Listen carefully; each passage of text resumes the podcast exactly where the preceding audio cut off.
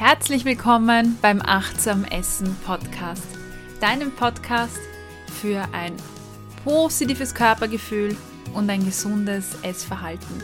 Mein Name ist Cornelia Fichtel, ich bin Ernährungspsychologin und dein Host in diesem Podcast.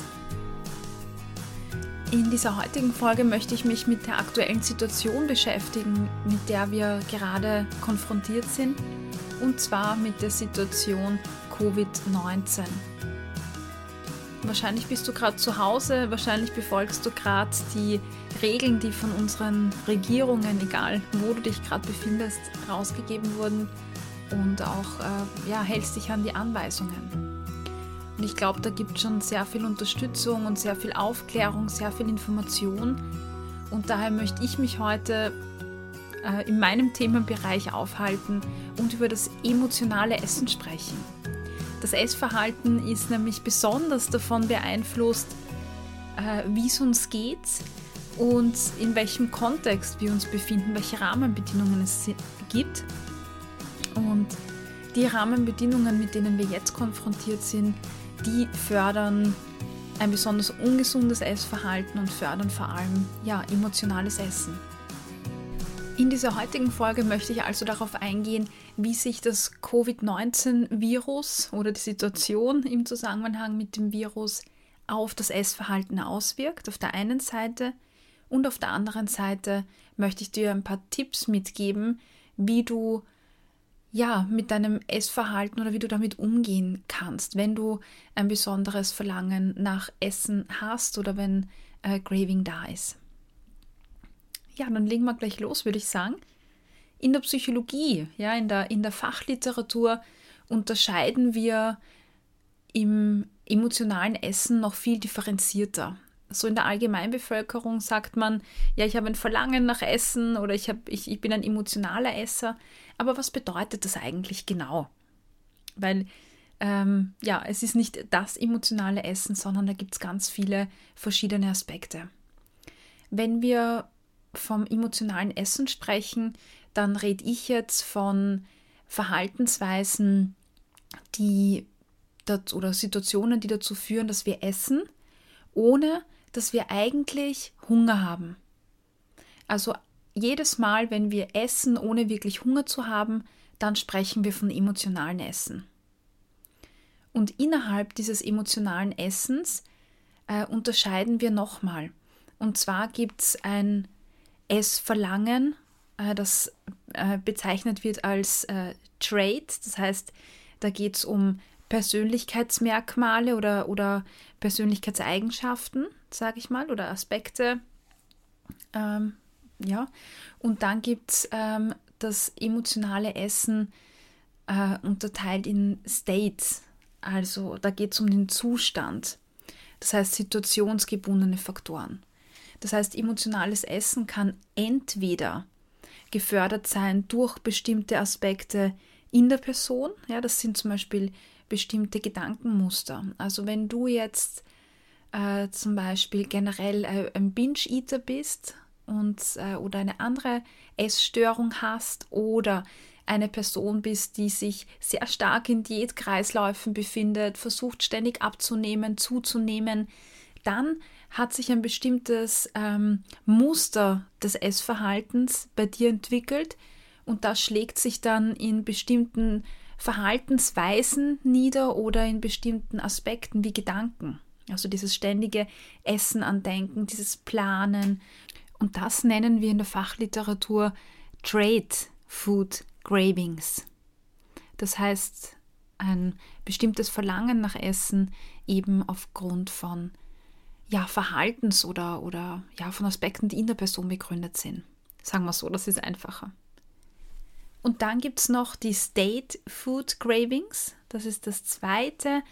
Das sind, äh, ist ein Essverlangen oder so ein Craving nach Lebensmitteln, das situationsgebunden ist. Das heißt, wenn du zum Beispiel Kekse serviert bekommst, Kuchen serviert bekommst, äh, auf einem Buffet essen gehst. Also alles, was jetzt äh, in der Situation liegt und dich beeinflusst. Und diese zwei Aspekte, die wirken jetzt gerade in der Krise, wo wir zu Hause sind, ähm, gleichzeitig und können sich natürlich auch verstärken. Ich beginne jetzt mal mit den State Food Cravings, also mit diesem Zustand.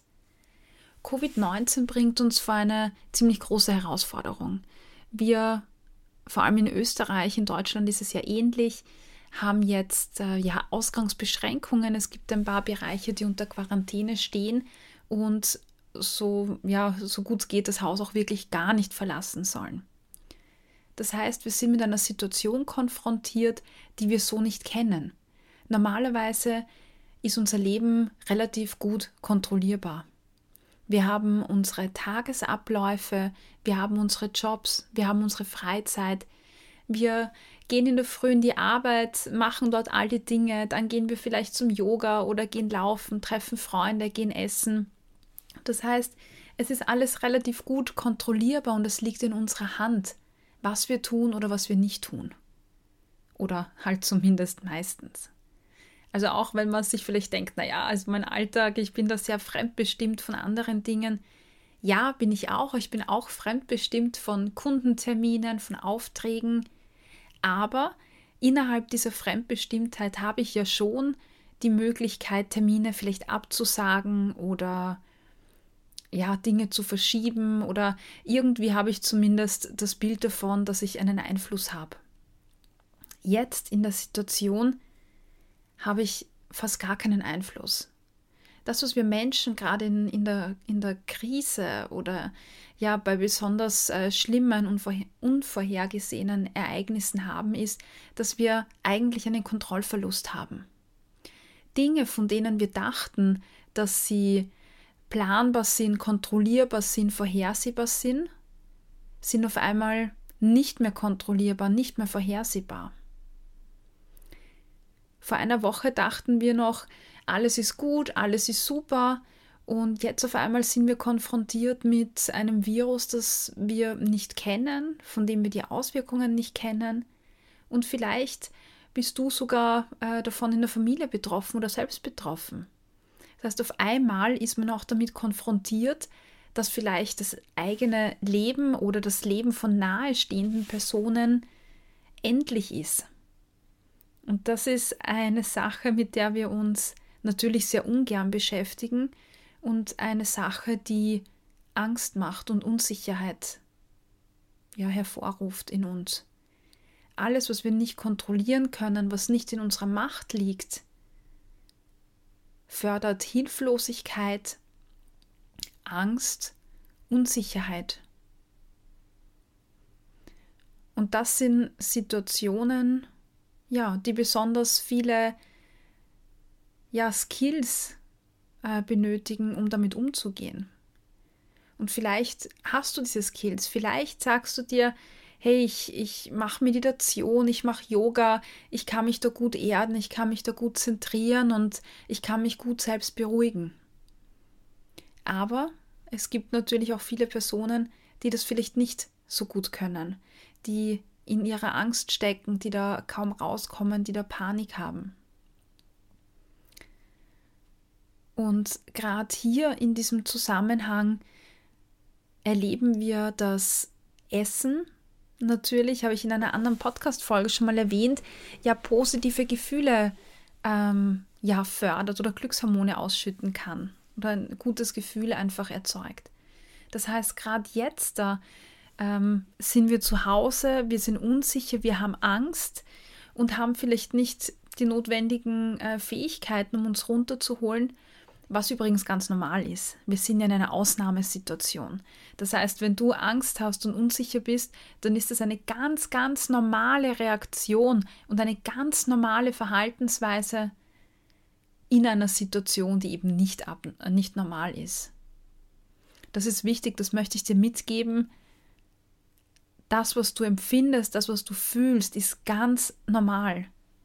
Das, was hier nicht normal ist, ist die Situation, mit der wir konfrontiert sind. Und da ist es auch naheliegend, dass ich auf Dinge zurückgreife, die mir ein gutes Gefühl geben.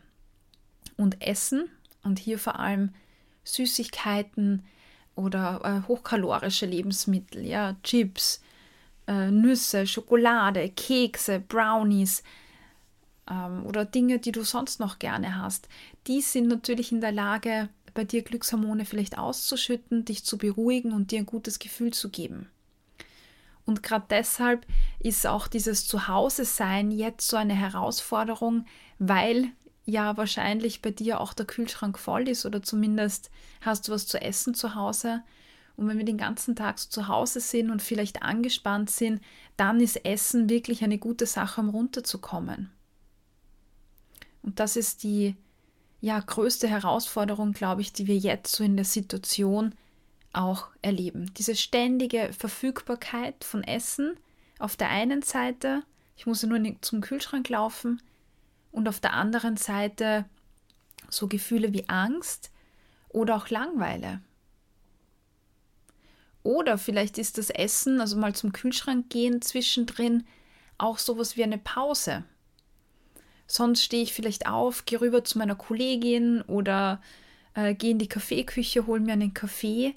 Und jetzt ist der Kühlschrank da mitten im Weg äh, und das Essen ist verfügbar. Und ja, da möchte ich dir den Tipp mitgeben, besonders achtsam zu sein, wenn du beim Kühlschrank vorbeirennst oder wenn du einen Keks in der Hand hast oder dir irgendwas nimmst. Also nochmal, es ist völlig legitim, aber wir wissen, gerade in, in, in Zeiten, wo Emotionen da sind wie ähm, Ärger, Unsicherheit, Angst, Langweile, das sind einfach Situationen, in denen wir tendenziell zum Essen greifen und mehr essen, als wir normalerweise essen würden. Wenn du dir vielleicht überlegst, auch diese typischen Esstage, die waren bei mir früher immer, wenn ich zu Hause war. Die waren jetzt nicht, wenn ich unterwegs war und beschäftigt war, sondern die waren, wenn ich zu Hause war. Da habe ich gelesen, dann ist mir eingefallen, ah, stimmt, du hast noch die Kekse. Dann bin ich aufgestanden zur Süßigkeitenlade und habe mir die Kekse geholt und dann weitergelesen. Dann irgendwann habe ich den Fernseher eingeschalten und dann habe ich auf die Uhr geschaut und ah, es ist 17 Uhr. Naja, eigentlich wäre es Zeit fürs Abendessen. Und hopp, wieder aufstehen und zum Kühlschrank laufen, was zum Essen holen, sich hinsetzen. Dann ist das Fernsehen natürlich irgendwie auch langweilig zum Teil oder die Werbung ist langweilig. Und jedes Mal, wenn Werbung kommt, haben wir ja Netflix und Amazon Prime Zeiten eh weniger aber trotzdem fällt einem dann vielleicht ein, oh, ich habe noch diese Chips und ich habe äh, frisches Brot gebacken, das wollte ich auch noch kosten. Das heißt, da gibt es ganz, ganz viele Träger, die uns dazu verleiten, was zu essen. Und ich kenne das sehr gut. Ähm, auch jetzt in der Situation, ich glaube, da geht es uns allen gleich. Und da sei besonders achtsam mit dir. Überleg dir wirklich, wenn du zum Kühlschrank gehst und was in die Hand nimmst, will ich das gerade wirklich? Ja, mach vielleicht so einen Check. Hast du gerade Hunger? Oder setz dich hin und, und spür mal in dich hinein und überleg dir, was ist denn gerade mein Bedürfnis? Wenn dir langweilig ist zum Beispiel, versuch dich ja zu beschäftigen, sage ich mal. Such dir bestimmte Projekte raus, die du machen kannst. Projekte wie ähm, die Wohnung neu dekorieren, Bilder ausdrucken und aufhängen, äh, Möbel irgendwie verschieben. Oder vielleicht wolltest du deinen Kleiderkasten schon mal aussortieren oder alles nach, wie heißt das, Kommarie, äh, Art sortieren. Vielleicht wolltest du dein Bücherregal ausmisten oder vielleicht wolltest du deine Unterlagen sortieren, den Steuerausgleich machen, deine Buchhaltung äh, steht noch an. Vielleicht wolltest du deine deine Fotoordner am PC sortieren oder deine Ordner überhaupt einmal entmüllen, weil sich so viel angesammelt hat. Und wenn nicht das, dann überleg dir, vielleicht möchtest du ein Acrylbild malen oder ähm, ähm, Handstricken oder äh, Gitarre wieder mal üben. Versuch dir wirklich so Projekte zu nehmen, die du dann verfolgst. Such dir auch neue Aktivitäten zu Hause die du machen kannst für dich. Es gibt jetzt auch total viele Anbieter, also mein Yoga-Studio, mein Lieblings-Yoga-Lehrer aus Köln, den ich ja leider nur bei den Retreats äh, genießen konnte, der bietet jetzt Online-Einheiten an und ich freue mich total, weil ja, sonst wäre ich nicht in der Lage oder Situation gewesen, dass ich bei seinen Stunden mitmachen kann, weil er eben in Köln ist und ich in Wien bin. Aber jetzt kann ich mit ihm ähm, ja Yoga machen und meditieren und das finde ich überhaupt sehr cool. Es gibt auch viele Online-Angebote. Apropos Online-Angebot, ich bringe mit Ende März, ja, ist mein achtsam Essen Online-Kurs ähm, online, also er ist jetzt schon online, aber am Ende März geht die erste Online-Gruppe offiziell los und da freue ich mich richtig. Und jetzt ist schon das erste Modul online, das nennt sich Ernährungspsychologie. Das heißt, wenn du sagst, ich möchte was über mein Essverhalten lernen oder mich fortbilden, dann schau auf meine Website www.achtsam-essen.at und dort findest du das Modul Ernährungspsychologie ist auch gerade vergünstigt. Du findest den Link zum Achtsam Essen Online-Kurs und es gibt auch ähm, ja, so ein kostenloses Video zu den ja, verkopften Essverhalten. Das heißt, auch das kannst du anschauen, nutzt die Zeit. Es gibt auch viele andere Online-Kurse. Äh, jetzt ist Zeit, das zu tun, wenn du sagst, boah, mir fällt irgendwie die Decke auf den Kopf. Mach daheim Übungen mit deinem Online-Yoga-Büro. Genau.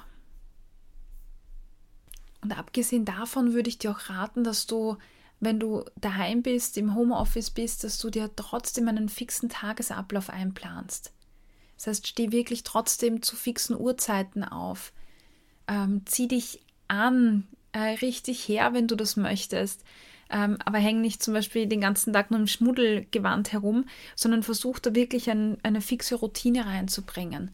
Einen ganz normalen Tagesablauf zu machen und äh, achte darauf, nicht in, in diesem Wochenendmodus zu sein, also dieses Wochenendmodus aller verregnetes Wochenende, wo man im Jogginganzug bleibt, auf dem, auf dem Sofa herumlümmelt und irgendwie die Zeit verstreichen lässt. Achte darauf, dass das vor allem unter der Woche nicht so ist, sondern steh zu fixen Zeiten auf. Ähm, plan dir Pausen ein. Schau, dass du Vielfältigkeit reinbringst. Ja, und auch beim Essen kannst du die Gelegenheit nutzen, jetzt auch mehr Zeit äh, für das Essen zu investieren. Das ist ja besonders super. Du kannst dir zum Beispiel ja deinen Esstisch schön herrichten. Also ich hatte das schon mal in einer Podcast-Folge erwähnt, dass ja gerade äh, auch der Bezug zum Essen verloren gegangen ist und der Bezug wirklich zu einem angenehmen ähm, Essverhalten oder einer Essatmosphäre. Und das ist deine Chance. Such dir Rezepte raus, koch neue Rezepte nach. Ich habe jetzt wieder mein Sauerteig-Rezept aktiviert und den zweiten Durchgang an Sauerteig äh, durchgemacht, um mir Sauerteigbrot zu machen. Der erste Versuch ist wieder kläglich gescheitert. Ich weiß nicht, ich und Sauerteig sind irgendwie nicht so die besten Freunde. Das ist eine Sache, rate ich dir auch kannst du probieren. Such dir Brotrezepte raus, Kuchenrezepte, mach irgendwas Schönes, vielleicht auch für die Nachbarin nebenan, die, die alleine ist. Die freut sich sicher auch, wenn du etwas vor die Türe stellst. Ähm, genau, und äh, kauf dir Sachen, die du vielleicht sonst jetzt nicht gekauft hättest, jetzt lebensmitteltechnisch meine ich. Such dir neue Rezepte raus, probier äh, Linsen-Bolognese statt normalen Bolognese oder probier verschiedene Bowl-Rezepte aus oder versuch indisch zu kochen. Also sei da äh, experimentierfreudig und nutz die Zeit wirklich äh, selbst Erfahrungen im Umgang mit Lebensmitteln und Essen zu machen. Das ist so verloren gegangen und das ist jetzt, finde ich, die perfekte Gelegenheit, wieder mehr zum Kochen zurückzukommen und da aktiv zu werden. Und auch beim Essen an sich, du kannst dir jetzt mehr Zeit dafür nehmen. Du kannst dir die Atmosphäre schön herrichten. Also Studien zeigen zum Beispiel, dass die Atmosphäre, in der wir essen, die Nährstoffaufnahme beeinflusst. Das heißt, wenn wir mit der Aufmerksamkeit woanders sind, mit Gedanken woanders, wenn alles eher ein stressiges Umfeld ist, dann nehmen wir weniger Nährstoffe auf, als wenn wir uns wirklich hinsetzen, das Essen anschauen, mal dran riechen, wenn wir vielleicht eine Kerze aufstellen, eine schöne Dekoration machen. Zelebrier das für dich oder, oder in deiner Partnerschaft oder in deiner WG, in der du jetzt bist. Du kannst dich auch äh, mit Freunden zum Essen verabreden über Skype. Trefft euch am Abend, äh, plaudert gemeinsam, esst gemeinsam, vor allem wenn du alleine bist. Das ist wirklich ganz schön. Ich habe das jetzt auch gemacht. Das ist wirklich total äh, nett, wenn man seine Freunde sieht und trotzdem irgendwie den Kontakt äh, aufrechterhält. Zumindest ja, über den Bildschirm ist besser als nichts und das ist auch total schön. Ja, also das waren jetzt so die Tipps in diesem ähm, situativen Essverlangen bedingt aus Unsicherheit oder diesen starken Emotionen wie, wie Angst oder Frust. Das sind Emotionen, die eben ganz stark zum Essverhalten, ähm, mit dem Essverhalten verlinkt sind. Äh, vor allem Langweile ja, oder Frust. Und es ist oft einfach so ein, ein Lückenfüller für naja, ich weiß nicht, was ich jetzt tun soll. Also such dir viele tolle Aktivitäten zu Hause und ich bin mir sicher, da kannst du viel finden. Das zweite Thema zum ähm, Essverlangen, habe ich vorher erwähnt, war dieses äh, Trade Food Craving. Das haben wir hauptsächlich bei Personen, die ein gezügeltes Essverhalten haben und bei Personen, die zum Beispiel Binge-Eating haben oder Essstörungen haben. Diese Personen, vielleicht auch du, sind zwar auch, also sind natürlich von diesen situativen Faktoren stark beeinflusst, aber zusätzlich gibt es noch ganz, ganz äh, viele starke Muster im Verhalten oder in den Gedanken, die zum Essen führen. Und das ist eine besonders herausfordernde Situation. Also es gibt zum Beispiel einen Fragebogen, ja, der ähm, entwickelt worden ist, um diese Trade Food Gravings abzufragen bei eben diesen Personengruppen. Und ich lese dir mal ein paar Items vor und dann siehst du schon, was ich meine. Ähm, da ist zum Beispiel ein Item, ich denke ständig an Essen. Wenn ich Verlangen nach Essen habe, dann denke ich in Gedanken schon lauter Rezepte durch oder Dinge, die ich jetzt essen könnte. Ich habe besonders starkes Verlangen nach Essen, wenn ich ähm, traurig bin oder gelangweilt oder wütend. Ich kann diesem Food Craving nicht widerstehen. Wenn ich beginne zu essen, kann ich nicht mehr stoppen. Ich denke die ganze Zeit nur ans Essen und weiß nicht, wie ich aufhören kann.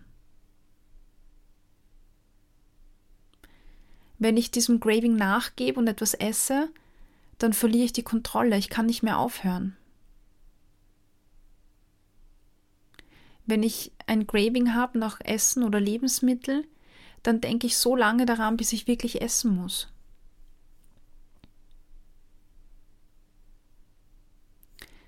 Also du siehst, ähm, das ist eine ganz andere Qualität. Und wahrscheinlich siehst du jetzt auch gleich die Herausforderung, die wir jetzt haben, wenn wir zu Hause sind. Wenn ich ständig die Gedanken an Essen habe und im Kopf habe, was koche ich heute, was koche ich später, was werde ich essen. Und gleichzeitig gibt es vielleicht die Angst vor dem Essen. Die Angst, ich bin jetzt zu Hause und ich habe gar keine andere Wahl. Ich kann nicht raus ich kann gar nichts tun. Also da haben wir jetzt auf der einen Seite ähm, gefangen zu sein in seinen eigenen Verhaltensweisen und Gedanken und auf der anderen Seite sind vielleicht die Coping-Mechanismen, die man hatte, also die, ähm, ja, die Tricks, wie man mit dem umgeht, nämlich hinausgehen, laufen gehen, sich ablenken, sehr begrenzt, weil man zu Hause ist. Und das ist so eine, eine ja, doppelt gemoppelte Situation, die da wirklich, wirklich starke Herausforderungen mit sich bringt. Und ich kann das verstehen, äh, wenn du jetzt zu Hause sitzt und davon betroffen bist und, und frustriert bist oder Angst hast oder ja, vielleicht gar nicht einkaufen gehen willst, weil du dir denkst, oh mein Gott, wenn ich jetzt einkaufen gehe, ja, dann denke ich die ganze Zeit nur dran, was ich zu Hause habe und dann muss ich das kochen und natürlich esse ich das dann auch. Ich kann das sehr, sehr gut verstehen. Ich werde da oft auch konfrontiert äh, mit meinen Klienten und ich möchte sagen, dass du nicht alleine bist. Du bist nicht alleine mit diesen Gedanken, du bist nicht alleine mit diesen Ängsten. Es gibt ganz, ganz viele Personen da draußen, denen es ähnlich geht und die ähnliches durchmachen. Und natürlich hilft dir das jetzt nichts in deiner Situation. Aber das, was natürlich auch stark ist, ist vielleicht ja das schlechte Gewissen und die Selbstvorwürfe. Und vielleicht kannst du dir da selbst gut zureden und dir sagen, dass das, was du durchmachst, ähm, dass du da einfach nicht alleine bist und dass es anderen auch so geht.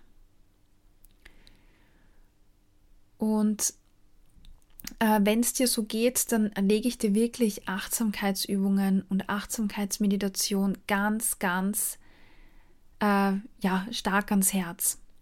Achtsamkeitsübungen helfen uns, unsere Gedanken äh, zu sortieren und eine emotionale Distanz auch zu schaffen zu diesen Gedanken. Das heißt, diese Items, die ich dir vorher vorgelesen habe, das sind ja, äh, das ist Gedankenkreisen. Das ist ein ständiges Beschäftigen gedanklich mit Essen, mit den Sorgen, mit dem, was passieren könnte. Ähm, und durch dieses Beschäftigen mit den Gedanken haben wir natürlich verschiedene Bilder im Kopf. Ähm, wir, sind mit, wir sind da emotional auch drinnen.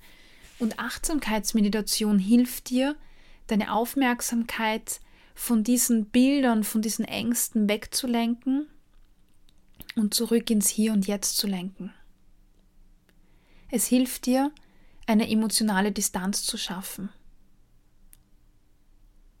Durch die Achtsamkeitsmeditation wird deine Achtsamkeit oder deine Aufmerksamkeit weggelenkt von den Gedanken, die dich beschäftigen, hin zu, zu dem, was im Moment da ist, zum Beispiel auf einen bestimmten Anker wie deine Atmung. Das heißt, statt dich mit Gedanken zu beschäftigen, richtest du deine Aufmerksamkeit auf deine Atmung und beobachtest deinen Atemfluss. Oder du machst eine angeleitete Meditation oder Achtsamkeitsübung. Das heißt, da gibt es keinen Anker, es ist nicht nur Stille, sondern du hörst eine Stimme. Also da gibt es ganz viele verschiedene Variationen. Und egal, für was du dich entscheidest, ähm, da gibt es ganz, ganz viele Studien, dass diese achtsamkeitsbasierten Interventionen wirklich sehr viele positive Effekte haben. Zum einen auf, die, auf den Körper ja, und zum anderen auf die Psyche. Was die Psyche betrifft, das habe ich dir vorher schon erwähnt. Ja, also du, die Gedanken kommen weg eher auf den Körper, ähm, oder auf einen bestimmten Anker und damit hast du die emotionale Distanz. Und wenn du die emotionale Distanz hast, dann kannst du auch von den Emotionen einfach ruhiger bleiben. Du kommst nicht in diesen Kreislauf, in diesen, ins Gedankenkarussell rein, wo du dich immer mehr aufputscht und aufputscht, sondern dadurch schaffst du einfach es auszusteigen aus diesem Karussell. Das ist das eine. Und die Auswirkung auf physischer Ebene zeigt sich, dass äh, achtsamkeitsbasierte Interventionen helfen, zum Beispiel die Anspannung im Körper locker zu lassen. Die Atmung vertieft sich. wenn sich die Atmung vertieft, dann wird das Entspannungssystem im Körper aktiviert. Dadurch wirst du auch mental wieder etwas ruhiger. Bluthochdruck geht zum Beispiel mit regelmäßigem Achtsamkeitstraining zurück. Aber auch äh, gibt es Studien, die zeigen konnten, dass Achtsamkeitstraining positive Effekte auf das Immunsystem hat. Also wenn man Personen äh, längere Zeit ein, ein Achtsamkeitstraining machen lässt, und ich meine jetzt fundierte Achtsamkeitstrainings wie zum Beispiel MBSR von Kabat-Zinn, das basiert auf der buddhistischen äh, Meditationslehre, ähm, dann hat sich gezeigt, wenn die das mehrere Wochen machen, äh, und die haben dann äh, Viren, wie, also Grippeviren, äh, injiziert bekommen. Und man hat gesehen, dass die Personen, die das MBSR-Training gemacht haben, ähm, höhere Werte in den Antikörpern hatten. Und das spricht für ein verbessertes Immunsystem. Das heißt, durch die Achtsamkeitsmeditation kannst du auf der einen Seite geistig Abstand nehmen und auf der zweiten Ebene unterstützt du wirklich deinen Körper ruhiger zu werden, dich zu entspannen und das wirkt dann natürlich auch wieder auf die Psyche oder auf den emotionalen Zustand. Das rate ich dir. Ich werde dazu nächste Woche für dich eine Achtsamkeitsübung hochladen, die dir gerade jetzt auch in Corona- und Essdrangzeiten helfen wird, Abstand zu nehmen von diesem Gedankenkarussell und dich zu stabilisieren und zu erden. Was das Graving betrifft, dieses starke Verlangen nach Essen, gab es von mir eine Podcast-Folge, die nennt sich SOS Heißhunger. Ich schaue mal kurz nach, die kam am 28. April raus, ähm, 2019. Ähm, wenn du die Übung anhörst, findest du am Ende die Rubrik Emotionales Essen und dort habe ich eine Übung gegen Heißhunger ähm, reingegeben oder eine Anleitung reingegeben. Das heißt, hör da rein und die Übung wird dir sicherlich auch helfen, diesem starken Drang zu, ja, zu widerstehen oder das abflachen zu lassen.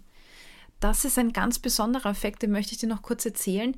Das nennt sich nämlich äh, Sensory Focusing oder Sensory Monitoring. Ähm, da konnte man in Studien nachweisen, dass äh, wenn man sich zum Beispiel auf diesen Drang einlässt und die Aufmerksamkeit auf diesen Essdrang richtet, dann berichten sehr viele Studienteilnehmer, dass sie bemerken können, schon nach zwei Minuten, wie sich dieses Graving ähm, auflöst und leichter wird. Das heißt, durch das Richten der Aufmerksamkeit wirklich auf dieses Graving und auf dieses Annehmen und ja, von diesem Gefühl, äh, merkst du, dass das Gefühl leichter wird. Das Gegenteil ist zum Beispiel ähm, der Fall, wenn du dich ständig versuchst dagegen zu wehren. Ich vergleiche das wie ein Fangenspielen. Du rennst weg und das Gefühl rennt dir hinterher und du rennst und rennst und bist ständig im Laufen, weil du nicht eingeholt werden willst oder gefangen werden willst. Und wenn du stehen bleibst, dann ist dieses Wegrennen vorbei. Dann kann dir nichts mehr passieren. Und dann verschwindet diese Angst und dieser Druck, immer mehr und mehr und mehr rennen zu müssen. Das ist der Effekt, der bei Achtsamkeitsmeditationen, äh, Achtsamkeitsübungen eintritt und ich lege dir das wirklich ans Herz. So, wir haben jetzt darüber gesprochen, äh, warum gerade in Corona Viruszeiten emotionales Essen so ein scharfes Thema ist. Auf der einen Seite, weil die Situation, der Kontext so ist, dass ständig Essen da ist, ähm, dass es verfügbar ist, dass es vor dir steht und das ist einfach ein besonderer Trigger für, für das Essen. Zusätzlich gibt es ganz viele Emotionen, vor allem negative Emotionen, wie ähm, Langweile, Frust, Ärger, Traurigkeit, die das Essverhalten fördern und zwar vor allem bei Personen, die ja gezügeltes Essverhalten haben, die in Diätkreisläufen stecken oder generell eine Essstörung haben, wie Bulimie, Binge-Eating. Ja. Und der dritte Aspekt, den wir besprochen haben, ist, dass bei gezügelten Essern oder Binge-Eatern ähm, nimmt das Essen so eine zentrale Rolle ein, dass dass man sich ständig damit gedanklich beschäftigt, dass man äh, plant, was esse ich als nächster, was könnte ich denn kochen und gleichzeitig ist vielleicht auch eine extreme Angst da. Eine Angst davor, ähm, weil der Kühlschrank voll ist, eine Angst davor zu überessen, wenn man jetzt was kocht. Äh, und das ist so eine, eine Zwickmühle, in der ja jetzt viele wahrscheinlich drinnen sind und man da ja jetzt kaum entfliehen kann. Und das Wichtigste zusammenfassend ist nochmal, schau, dass du diese Achtsamkeitsübungen machst. Ich lade nächste Woche eine Übung dazu hoch. Du findest auch äh, auf YouTube, da kann ich dir Peter Beer empfehlen, einen äh, netten Kollegen aus Bayern, der ganz viele Achtsamkeitsübungen auf YouTube hat. Den kann ich dir empfehlen. Ähm, Genau, also Achtsamkeitsübungen, Achtsamkeitsmeditation oder generell Meditation, wenn du damit vertraut bist, mach das dann vor allem, wenn du einen Essdrang hast oder ein Graving hast. Plan deinen Tag, schaff Struktur, nimm dir Projekte vor und schau, dass du auch beschäftigt bist und nicht aus Langweile dann ständig zum Kühlschrank rennst. Wenn du zum Kühlschrank rennst, ist das völlig in Ordnung, das ist überhaupt kein Thema dann kannst du kurz stoppen und dir überlegen, habe ich jetzt wirklich Hunger oder habe ich keinen Hunger? Und wenn du feststellst, äh, du hast Hunger, dann ess, iss was. Und wenn du denkst, na, ich habe eigentlich keinen Hunger, dann hast du noch immer die Wahl. Du kannst trotzdem was essen. Dann ist es eine bewusste Entscheidung und dann iss ruhig was. Also nur festzustellen, ob ich Hunger habe oder nicht, heißt nicht, dass du dann nichts essen darfst. Achte darauf, dass du einen bewussten Umgang mit deinem Essverhalten entwickelst. Um mehr geht es da gar nicht. Ja. Und schau, dass du für dich ja nicht Essen verwendest, um mit negativen Emotionen oder mit dieser Angst umzugehen, sondern schau, dass du andere Dinge etablierst, Dinge, die dir gut tun, Yoga, Meditation, mit Freunden telefonieren. Und was mir auch ganz wichtig ist, ja, nutz die Zeit, um eine Beziehung zur Nahrung, zu Lebensmitteln aufzubauen. Fang wieder mehr an zu kochen, probier Rezepte aus, fang an, Sauerteige zu machen oder Gemüse auf verschiedene Arten und Weisen zu schnipseln. Probier verschiedene Küchen aus, indisch, thailändisch, wie auch immer. In diesem Sinne, ich hoffe, da waren jetzt ein paar Tipps für dich dabei. Ähm, ich freue mich, wenn du mir Resonanz auf diese Folge gibst. Vielleicht kann ich dann auch in den nächsten Folgen noch gezielt auf deine Fragen oder auf deine Herausforderungen eingehen. Ich würde mich freuen, dich dabei unterstützen zu können. In diesem Sinne wünsche ich dir alles, alles Liebe und bis bald.